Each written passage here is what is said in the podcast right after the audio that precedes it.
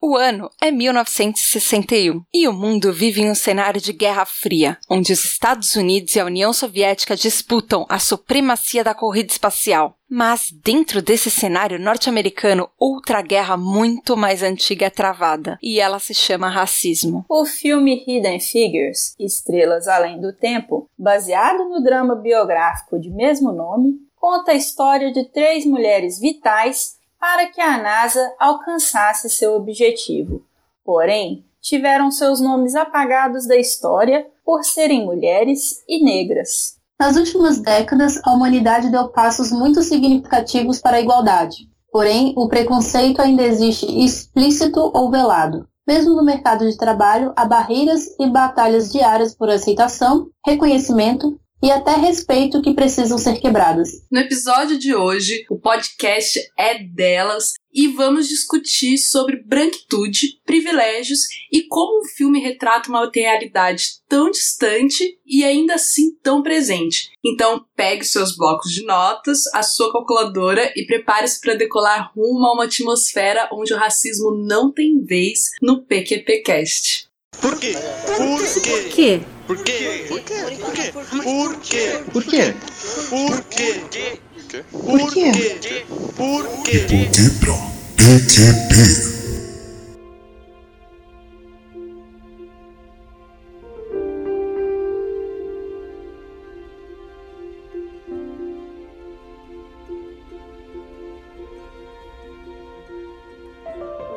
Fala galerinha da Tata! Começando mais um De Porquê pra PQP, o lugar que te explica os plot twists da vida real. Eu sou a Tata Finoto. Eu sou Priscila Armani. Eu sou a Luísa Braga. Eu sou a Anne Caroline Kiangawa. E é isso aí, galera! Mais um episódio do podcast é delas, essa campanha da Podosfera que tá agitando todo mundo. Cada dia tem mais podcasts participando. E eu trouxe essas mulheres incríveis para falar do filme Hidden Figures. Lembrando que a campanha podcast é delas foi uma criação lá do baço do Colville Geek e da Domênica Mendes do Cabuloso Cast para aumentar mais a participação feminina da podosfera, falar de igualdade de gênero, trazer à tona vários temas, não só temas entre aspas femininos, mas falar sobre tudo que nós mulheres queremos falar, que é absolutamente tudo, porque a gente pode fazer o que a gente quiser. E gente, eu tô aqui com elas maravilhosas, lindas, Priscila Armani, lá do podcast O Que Assistir. Obrigada, Pri, por participar.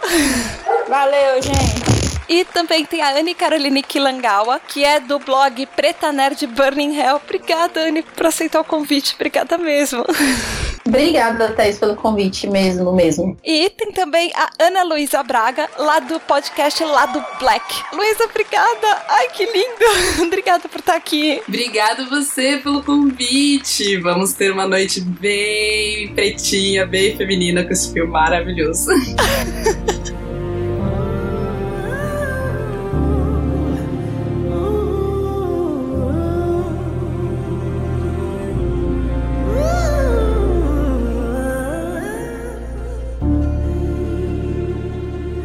Gente, vamos começar isso daqui falando um pouco sobre o filme. Vocês assistiram o filme? O que vocês acharam dele? Vocês podem pegar o microfone aí. é, eu vou começar então. Eu assisti o filme faz um tempinho, né? Tava fazendo a maratona de Oscars e eu já tava no hype do filme faz um tempo, né? Desde que saiu o trailer, que eu vi que o Pharrell tava produzindo e tal, já tava no hype desde o ano passado esperando esse filme. Já tinha saído a indicação do Oscar, tudo, quando eu fui ver. E foi maravilhoso, assim. Foi maravilhoso. Eu vou admitir que eu tava.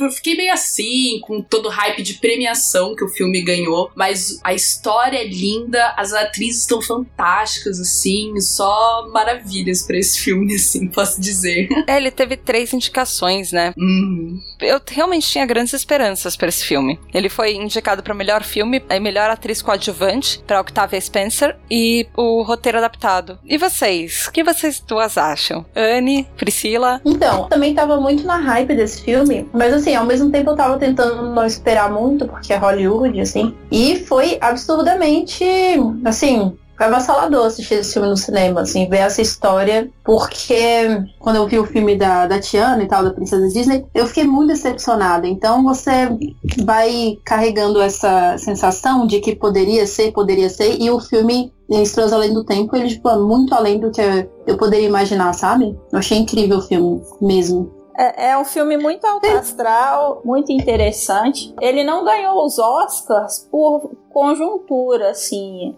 Cada categoria tinha outras pessoas concorrendo que eram mais fortes. Então eu acho que isso também influencia. Claro que o Oscar não é uma premiação de mérito, né? Tem muito mais por detrás do Oscar do que apenas se o filme merece ou não. Mas enfim, eu gostei muito dos filmes indicados, foi o mais gostoso de assistir.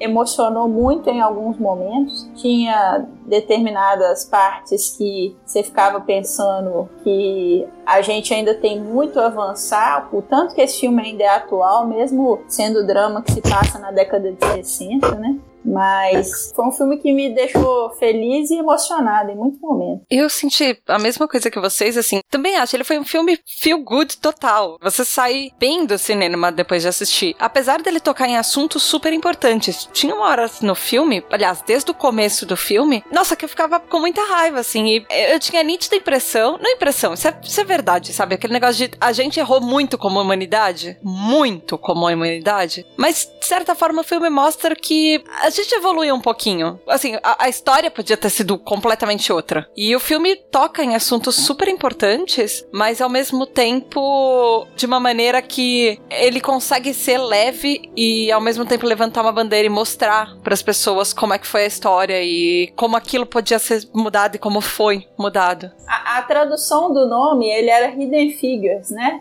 Figuras escondidas. A tradução do nome, Estrelas Além do Tempo, ficou uma coisa muito poética, mas eu senti falta dessas figuras escondidas, porque eu sinto que esse título meio que denuncia assim, o fato dessa história. Eu tenho certeza que se fossem homens brancos que tivessem tido essa participação, a gente já teria 30 filmes sobre esse assunto. Com certeza. Nossa, certeza. E tem, tem um curioso desse título do Hidden Figures, porque figures também pode ser números. Então, uhum. assim, ele é tanto o fato de são as mulheres que são escondidas, que elas foram escondidas pela história, que elas foram escondidas pela sociedade, que elas eram tratadas e chamadas literalmente de calculadoras, porque elas não eram pessoas, elas eram calculadoras. E elas não podiam nem assinar os próprios trabalhos, porque elas não estavam ali para pensar, elas estavam ali para calcular. Quanto os números, que, que eram números escondidos que eles precisavam encontrar para chegar à órbita. Ah, interessante. Uhum. E é exatamente isso que, que você falou, sabe? Se fossem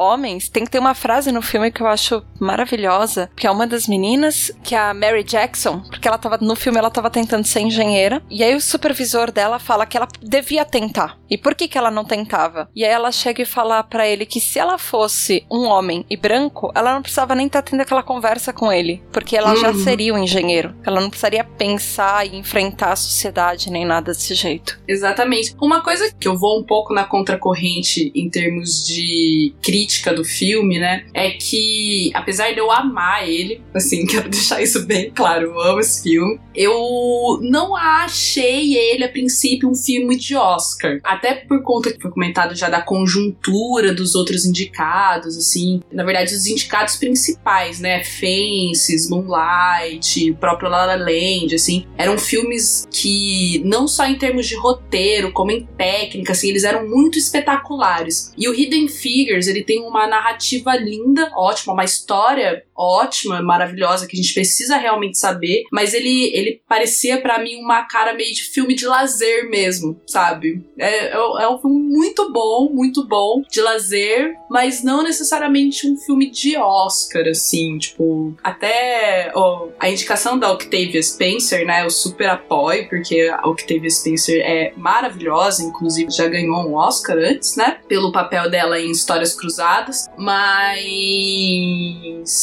eu não, não senti tanto assim essa coisa do essa qualidade para ir para Oscar. Achei que muito do, da, da, indicação foi por conta do murmurinho do tema e tal, de ser uma coisa assim nova. O que eu acho até um meio que um, ah, eu não sei, eu, eu tenho um sentimento meio meio dúbio com relação a isso, porque embora eu fique muito feliz com a indicação, às vezes parece aquela indicação de consolação, sabe? Der, der, olha aqui. Então vocês fizeram um filme sobre mulheres legais, negras, e agora a gente tá até indicando ao Oscar, sabe? Tipo, um, o único filme dessa natureza que vocês têm. Então, assim, eu gosto muito do filme, mas eu não, não fiquei muito contemplado com as indicações dele pro Oscar, eu vou admitir isso, assim. Preferia que ele tivesse sido só um blockbuster mesmo. Você acha que talvez tenha sido por causa de todo o escândalo que teve no ano anterior sobre as pessoas que julgam o Oscar e quem vota no Oscar, porque são todos homens do mesmo, assim, naquela mesma idade super avançada, no mesmo Uhum. mundinho, todos brancos e com aquela mesma cabeça? Você acha que isso foi talvez eles tentando se retratar historicamente por isso? Eu acho que foi, assim. Essa, a indicação desse filme especificamente, eu, eu acho que teve um pouquinho desse ranço do, do Oscar do ano passado, né? Pelo, pela campanha do Oscar So White. Então eles acabaram, assim, pegando os filmes. é, nesse caso, né? Porque o, o Fences e o Moonlight, eles realmente são filmes, assim, tipo, de prima arte e até mesmo de inovação em diversos. em, em termos de produção cinematográfica negra, né? E produção cinematográfica, ponto. Se você tirar o negro, ainda são filmes fodas, assim. O Hidden Figure, se fosse a história, que nem você falou, de três homens fazendo essa mesma coisa, tipo, três homens brancos pobres, será que esse filme ia ser tão indicado, assim, ao Oscar, né? Porque eu tenho certeza que se Moonlight fosse sobre homens héteros brancos, mas feito exatamente do jeito que ele foi feito, ele ia ganhar o Oscar de melhor filme, e Fences sendo sobre uma família branca e o, o, o Denzel Washington sendo branco, que ainda assim ia merecer as indicações deles, porque, tipo, a, a obra era maravilhosa, assim, o fato de ser negro, de ser representativo, é um plus pra gente, pra comunidade em termos de, de autoestima, mas também para as outras pessoas de verem negros em outros papéis diferentes. Mas é um plus, né? Não é aquilo que segura a narrativa de, de ambos os filmes, sabe? Daí eu tenho essa coisinha com Hidden Figures no Oscar, especificamente. Foi só isso. Tirando isso, é ótimo, maravilhoso, recomendo 100%. Amo aquele filme inteiro. E o que, que vocês acham, assim, qual a necessidade desse filme na sociedade? Qual o impacto que ele causa? Porque sim, ele é um statement, ele é uma forma de, de levantar uma bandeira e falar, olha, a gente tá aqui, isso aconteceu e isso precisa ser mostrado. É bom a gente lembrar que Hidden Figures bateu recordes de bilheteria nos Estados Unidos que superaram inclusive filmes da franquia Star Trek. Então Uhum. é, é um, um filme assim que foi muito prestigiado. E eu vou defender um pouquinho aqui o filme. Eu acho que ele tem muita qualidade. Ele tem uma vibe sessão da tarde. Mas é claro que a campanha do Oscar So White, que ela já tem alguns anos que acontece, teve impacto na indicação. Mas o fato da academia ter aberto, porque já tem alguns anos que a, a academia, na maior parte do tempo, eram só cinco indicados na categoria de melhor filme. O fato da academia ter aberto esse leque para até 10 filmes também contribuiu para que vários filmes que até então passariam despercebidos, produções independentes que não estavam sendo prestigiadas, filmes de grande campanha como La La Land passavam igual um rolo compressor por cima desses filmes. O fato da academia ter aberto esse leque também contribuiu para que filmes como Estrela do Tempo ganhasse é, essa notoriedade. Eu acho que é um filme que tem bastante qualidade. O impacto dele na sociedade, para mim, a própria bilheteria fala por si. É a questão das meninas irem ao cinema e se verem representadas, saberem que tudo bem se elas se interessarem por matemática e quiserem ser engenheiras e elas podem fazer diferença no mundo. É claro que esse filme, ele tem essa intenção e ele traz isso com ele, e a nossa sociedade também tem que se preparar para receber essas meninas, porque infelizmente a gente ainda vive num mundo que faz essa distinção de identidade de gênero que coloca a mulher e principalmente a mulher negra num lugar inferior. E aí, por isso, eu acho que o fato desse filme ter sido indicado ao Oscar abre a porta para que outros filmes sejam indicados ao Oscar. A bilheteria dele foi muito expressiva, então eu acho que isso também abre porta para que outros filmes como ele sejam mais produzidos. Eu sinto que ele pode ser um divisor de águas muito importante nesse sentido. Então eu, eu acho importante que ele tenha sido valorizado no Oscar e que ele tenha arrebentado de bilheteria, igual ele arrebentou. E você, Anne, o que, que você acha? Eu também concordo com a Priscila, assim, eu fiquei muito feliz com o filme pelo fato da gente poder pensar que temos filmes sobre protagonistas negras, os nomes delas são os primeiros na, nos créditos e elas sobrevivem no final, sabe? Eu acho que a fotografia do filme é muito bonita. É claro que o roteiro ele tem esse ar mesmo de, de cultura para massa, cultura de massa, aliás, mas eu achei incrível a forma como a mensagem foi transmitida, assim, é, é, muito difícil, mas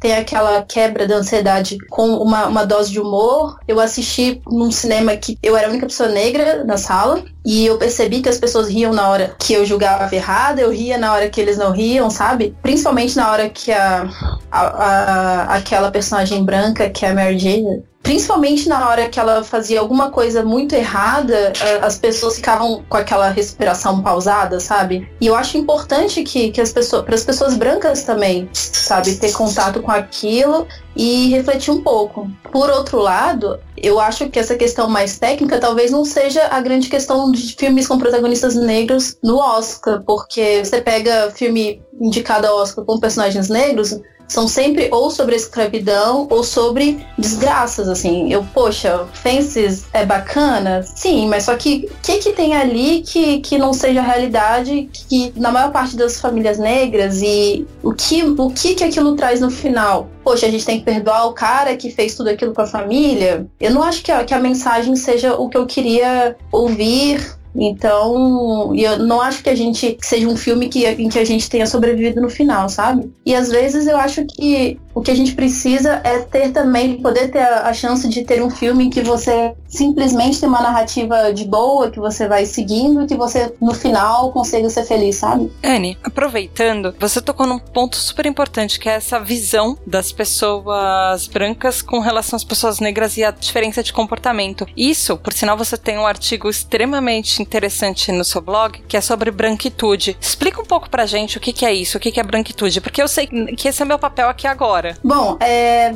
geralmente quando a gente começa a falar sobre racismo, as pessoas é, entendem que branco ou preto é uma questão de cor, né? E na verdade não é, são identidades, são definições políticas. E no caso, os sujeitos que se identificam como brancos ou que são identificados pela sociedade, agem, eles pensam e eles são construídos a partir de uma lógica da branquitude, que é basicamente você se sentir humano, você se sentir no direito de estar em todos os lugares, você se sentir confortável. Basicamente a sensação de ser humano mesmo, que é oposta à construção do sujeito negro, né? É, o sujeito negro é construído para se sentir, para se identificar com o objeto, porque tudo no mundo reflete a ideia de que o branco é bom, o branco é, é, é positivo, o branco é, é, é, o que nós deveríamos desejar ser, né?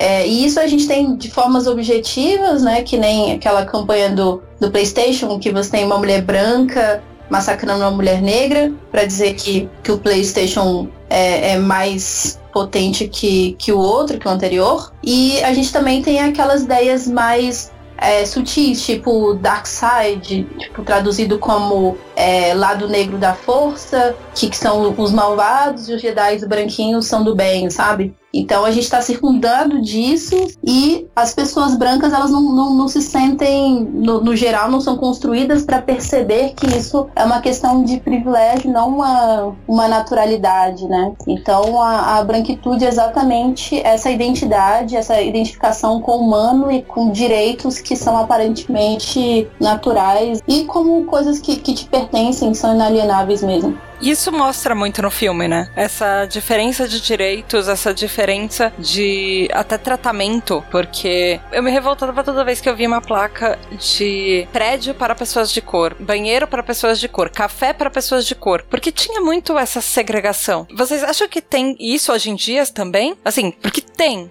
Mas vocês, como é que vocês sentem isso hoje em dia? Vocês acham que a nossa realidade não tá tão diferente do filme ou a gente já evoluiu muito como humanidade? Acho que a gente não tem mais banheiro marcado.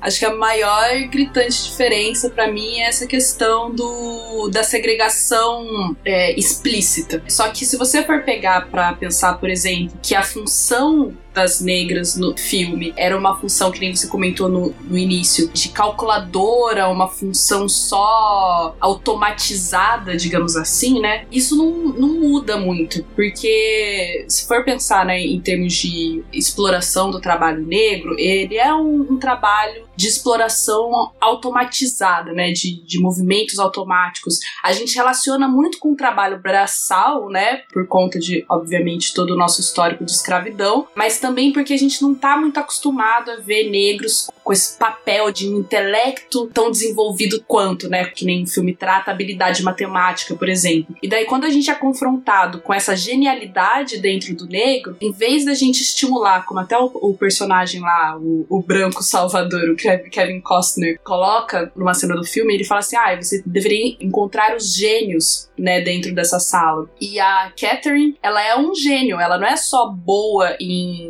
é, matematicamente resolver contas como uma calculadora, ela pensa a matemática, ela analisa a matemática, ela cria em, si, em cima da matemática. E ver o negro nesse papel de criador de soluções ainda é uma coisa muito, muito difícil até os dias de hoje, né? É muito fácil você convencer que uma mulher negra carrega peso, que um homem negro carrega peso, que ela vai ser boa de limpeza, que ela vai ser boa num trabalho braçal, ou até mesmo num trabalho intelectual, mas é difícil você colocar ela num papel de liderança, num papel de criação, de inovação e respeitar essa pessoa negra nesse papel. Então acho que nisso, é, nesses pontos, assim, o filme até parece atual, né? Teve alguns momentos que eu falei, cara, eu acho que eles pegaram alguma coisa atual e colocaram nesse contexto só pra gente falar assim, hum, acho que isso acontece hoje em dia, sabe? Tipo, como por exemplo o caso da personagem da Octavia Spencer, que exerce uma função de gerência sem receber por, esse, por essa função de gerência, né? Uhum. Então acho que tem essa similaridade bem grande com os dias de hoje. Talvez aquela primeira cena, onde as mulheres estão com o carro quebrado, para um policial do lado delas, querendo saber o que, que elas estavam fazendo ali. E porque, né, uma mulher não podia ser mecânica. Ela não podia estar ali simplesmente consertando o carro dela. E a reação, né? Só pra, not só pra deixar anotada, a reação delas depois é, é o melhor, né? Que a, a personagem da janela, né? Nunca na história desses países uma mulher negra perseguiu um carro de polícia, eu vou perseguir mesmo. Foi maravilhoso. Aí eu bati palma nessa hora.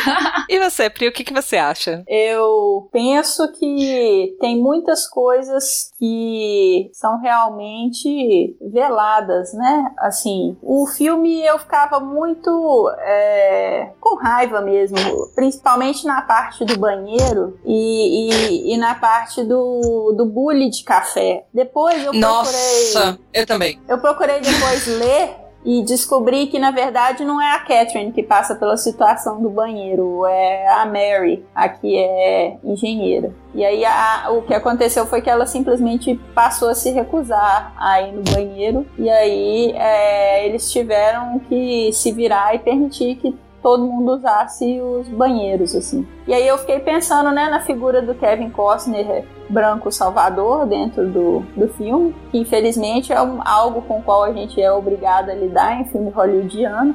É, aquela lembrança de Brad Pitt em 12 anos de escravidão ainda está fresca na minha memória. Mas é, eu penso que hoje em dia, é, com as redes sociais, e a gente tem mais visibilidade, mais voz, e isso é bom e ruim, porque a, as merdas que as pessoas falam têm a mesma visibilidade que as coisas é, bem ponderadas. E infelizmente eu não consigo deixar de lembrar do polêmico episódio do turbante, né? Da, da menina ah, sim. falando do turbante, porque é, a gente tem a tendência de viver na nossa bolha de pessoas que a gente considera esclarecidas, que não falam merda, a gente acha que tá tudo bem. Só que aí quando você tem contato com esse tipo de coisa, você percebe que realmente é, ainda tem muito a se avançar. A gente não tem mais plaquinha designando as coisas, né? Quem é negro não tem mais que se sentar no fundo do ônibus, mas você é obrigado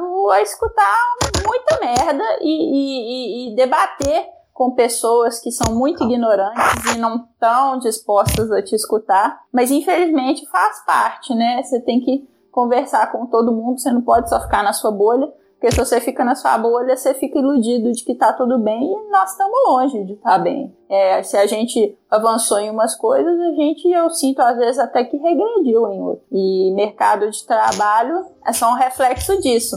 Um exemplo que eu não consigo deixar de pensar é de uma amiga minha que recentemente foi fazer entrevista de emprego. Ela fez escova no cabelo para entrevista de emprego foi admitida e logo nos primeiros dias trabalhando, ela foi com o cabelo cacheado, o cabelo dela é bem cacheado, e o empregador falou que ela estava diferente, que ela não deveria se portar daquela forma, usar aquele estilo no trabalho, sabe? Então, assim, Gente, ainda existe muita babaquice. A gente não pode ficar preso na nossa bolha, senão a gente acha que esse tipo de coisa não existe e existe. Infelizmente, a gente é obrigado a conversar, a lidar é, uma luta por dia. E meninas, para finalizar, da relação do filme com o que a gente tem de realidade agora pro futuro, o que, que vocês veem assim de mudança? O que, que vocês acham que do filme a gente já avançou, mas a gente ainda precisa trabalhar mais? Como vocês acham que seria, por exemplo, um, um Hidden Figures no futuro? Como é que vocês acham que vai acontecer mais pra frente? Ou quais as esperanças que vocês acham que a gente precisa ter? Como é que a gente pode mudar toda essa situação, todo esse racismo, toda essa falta de visibilidade e situações como, por exemplo, a apropriação cultural e tudo que vocês vocês já falaram? Eu acho que a gente vai passar por um processo de real protagonismo de narrativas negras. Assim, no sentido de dar voz para pessoas negras contando sobre as suas próprias histórias. Assim, a gente está num ponto hoje em dia que a gente não só descobriu, como no caso do, do Hidden Figures,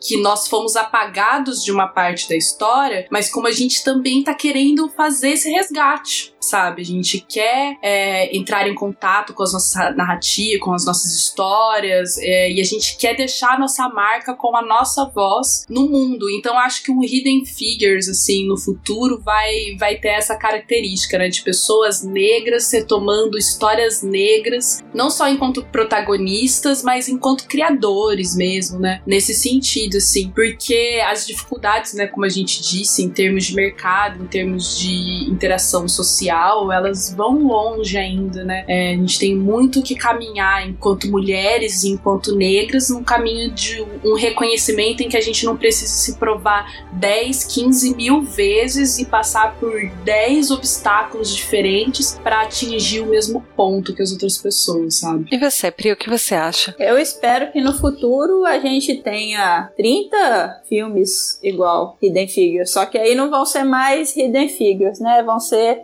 figuras públicas, assim. Eu descobri recentemente que existe um filme sobre a minha conterrânea Carolina de Jesus, escritora, mas eu, eu, não, eu não tinha conhecimento desse filme. Ela é uma história que eu acho que merecia até um filme hollywoodiano. Não sei se vocês estão familiarizadas com ela. É, ela era escritora, morava no Lixão, negra, uma das primeiras escritoras negras de grande destaque no Brasil. É um, um, uma história de outras 300 mil que eu acho que merecem vir à luz do dia. Minha expectativa para o futuro, eu sou uma pessoa super otimista, é que existam muitos mais filmes, que esses filmes encontrem espaço na indústria. É, a academia, ela é formada em torno de 60% dos seus membros estão na faixa etária de 60 anos, são brancos e judeus. Então, precisou de muitos anos, precisou de no ano passado Will Smith, Spike Jones ameaçarem boicotar o Oscar para as pessoas acordarem para a necessidade da indústria ser mais inclusiva, porque eu acho que se a pessoa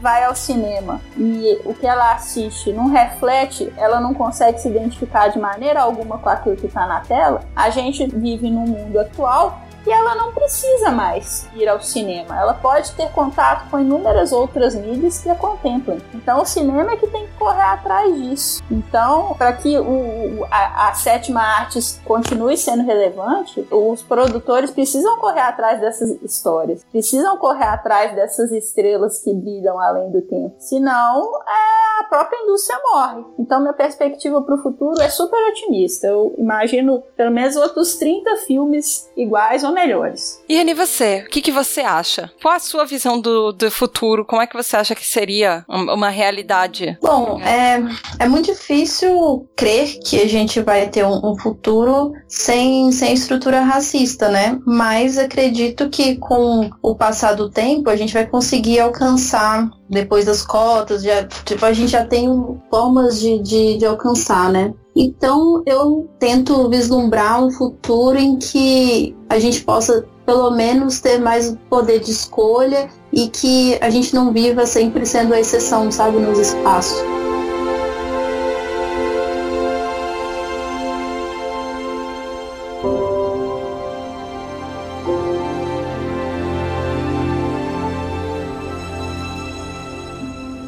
Então foi isso, meu ouvinte. Se você ficou muito revoltado com esse filme e você quer denunciar todas as coisas que você achou errado ou não, ou se você teve esperança para o futuro com Hidden Figures, fala com a gente. Entra lá no www.pqpcast.com ou acessa a página do Facebook, o De Porquê para PQP e o grupo Ouvintes do PQPcast também no Facebook e deixa pra gente quais as suas impressões, o que, que você acha de todo esse racismo e o que, que você queria ver mudado nessa sociedade. Ou então entra também lá no Twitter, o arroba underline PQPcast, cola lá que tá bombando. E Anne, Priscila, Luísa, vocês sabiam que se vocês entrarem lá no site do PQPcast e vocês curtirem cada publicação, coraçõezinhos aparecem nas telas de vocês?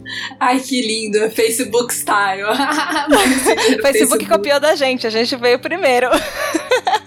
Então vai lá também, ouvinte, e faça coraçõezinhos de luta contra o racismo aparecerem na sua tela. E não esquece de mandar um e-mail pra gente no pqp.pqpcast.com. Luísa, Priscila, Anne, foi realmente uma honra, foi extremamente esclarecedor. Eu realmente queria que tivessem duas, três, cinco horas de episódio para poder ficar conversando com vocês, porque faltou muita coisa e vocês são pessoas riquíssimas. Foi uma honra de verdade vocês estarem aqui. Obrigada de coração. Eu não tenho nem como agradecer, assim. E eu queria que vocês deixassem pra gente o contato de vocês e falassem um pouco dos trabalhos de vocês. Anne, você é lá do Preta Nerd Burning Hell. Conta pra gente, deixa seus contatos pra gente, fala do seu blog. Então, no Preta Nerd Burning Hell, a gente fala sobre nerdandade preta feminista, quer dizer, uma, uma perspectiva nerd feminista preta sobre, sobre cultura de massa, enfim. E a gente tá sempre pelo. Digo a gente porque são vários colaboradores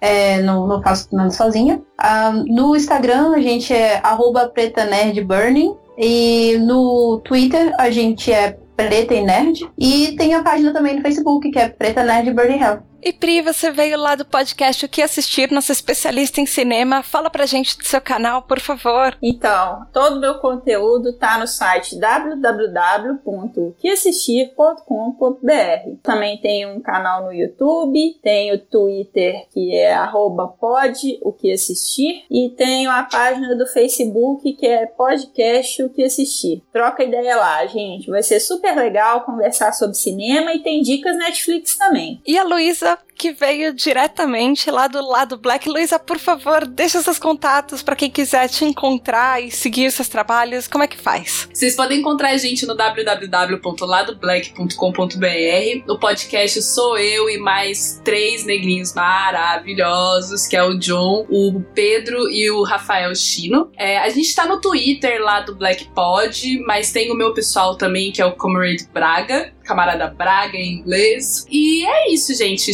Segue a gente lá nas redes sociais, assina a gente agora, porque a gente tá independente desde o começo desse ano. Lançamos campanha de financiamento, porque o negócio aqui é tenebroso, somos pretos, designers e tal, uma parada sinistra. E o cast a gente fala, na verdade, sobre tudo, né? Uma visão negra sobre a sociedade e a gente fala tanto sobre filme quanto sobre política, que a gente adora também falar sobre política, sobre questões ligadas à negritude, os conceitos e tal. É um bate-papo bem firmeza que a gente gosta de levar aí semanalmente ou quinzenalmente, depende do, da nossa disposição. Mas acompanha a gente aí nas redes tudo, entra no site, que lá tem todos os episódios maravilhosos. E muito obrigada de novo pelo convite, Thaís, querida.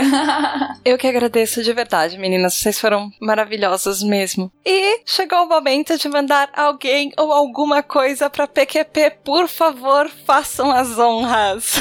Anne, vamos começar por você. Quem você queria mandar para PQP? Cara, todo mundo que usa aquele termo mimimi falando sério.